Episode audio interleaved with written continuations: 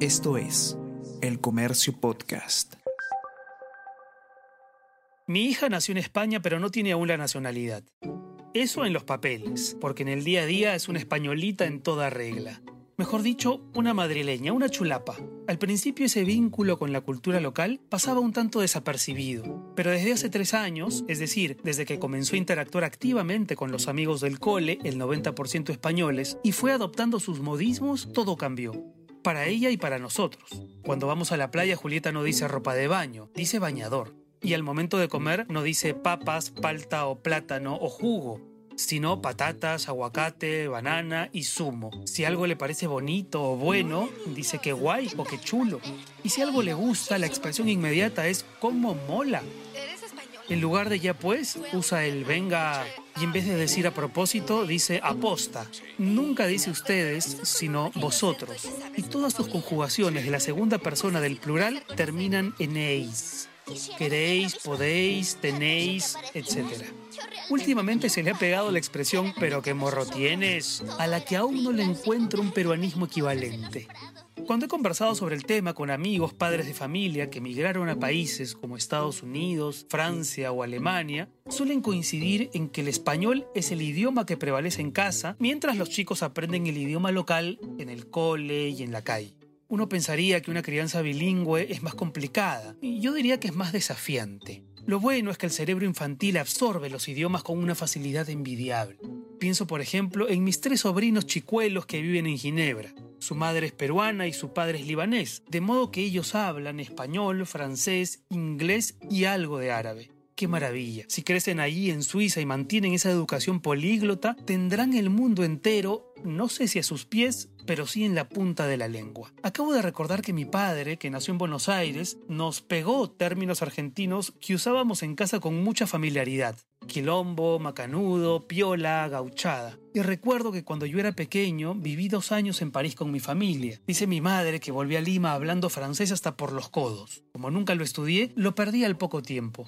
De grande usaba las cinco palabritas que se me quedaron grabadas para seducir chicas, que, una vez que se daban cuenta de mi francés masticado, me mandaban al diablo en un español bien castizo. Lo que sí cambia definitivamente cuando tus hijos nacen lejos de tu país de origen es tu vínculo con ese suelo. El lugar pasa a adquirir una importancia simbólica que no desaparece jamás. Antes de que Julieta naciera aquí, Madrid era solo una bonita capital europea. Ahora es la ciudad más especial del mundo. España era la madre patria hasta que se convirtió en la patria de mi hija. Aunque no, mejor no hablemos de patria. Es preferible que un concepto tan denso como ese sea un descubrimiento individual, antes que una herencia impuesta. Al final, los hijos crecen con un pasaporte, un paisaje y unas fronteras, pero a veces la vida los lleva hacia otras latitudes, otros idiomas, otras culturas, y así van formando su identidad, extendiendo sus raíces y conquistando nuevos territorios.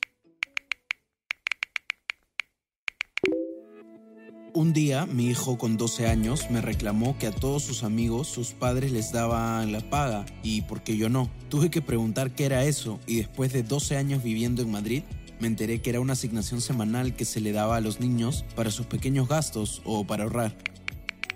Llegué con 24 años a España. Conocí a mi marido que es español y nos casamos. La adaptación de ella no ha sido tal. Ella ha nacido en España y se siente española. Ella sabe que mamá es peruana y le encanta la comida, aunque me sea difícil transmitirle más aspectos de la peruanidad. Sin embargo, dice que mamá habla en latino. Me fui a vivir a Argentina, donde nacieron mis tres hijas. Fue lo mejor que les pudo tocar.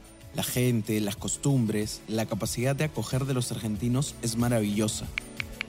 En Perú di a luz, pero me vine a Rumania a vivir con mi bebé de tres meses. Ahora con tres años habla 60% español, 20% inglés y 20% rumano. Es fan de la comida peruana. Toma de desayuno quinoa con pan con palta y dice yape y porfa. Muchas gracias por esos comentarios que llegan desde España, Argentina, Rumania y que confirman la premisa de este episodio.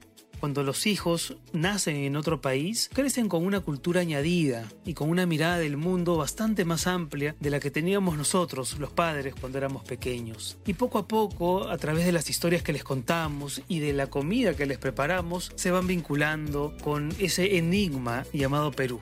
el que tarde o temprano logran descifrar. Muchas gracias y nos encontramos el próximo jueves.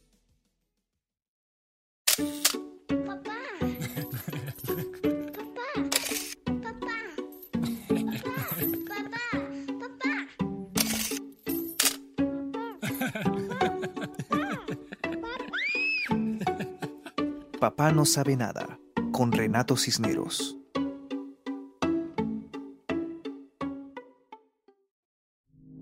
Esto fue El Comercio Podcast.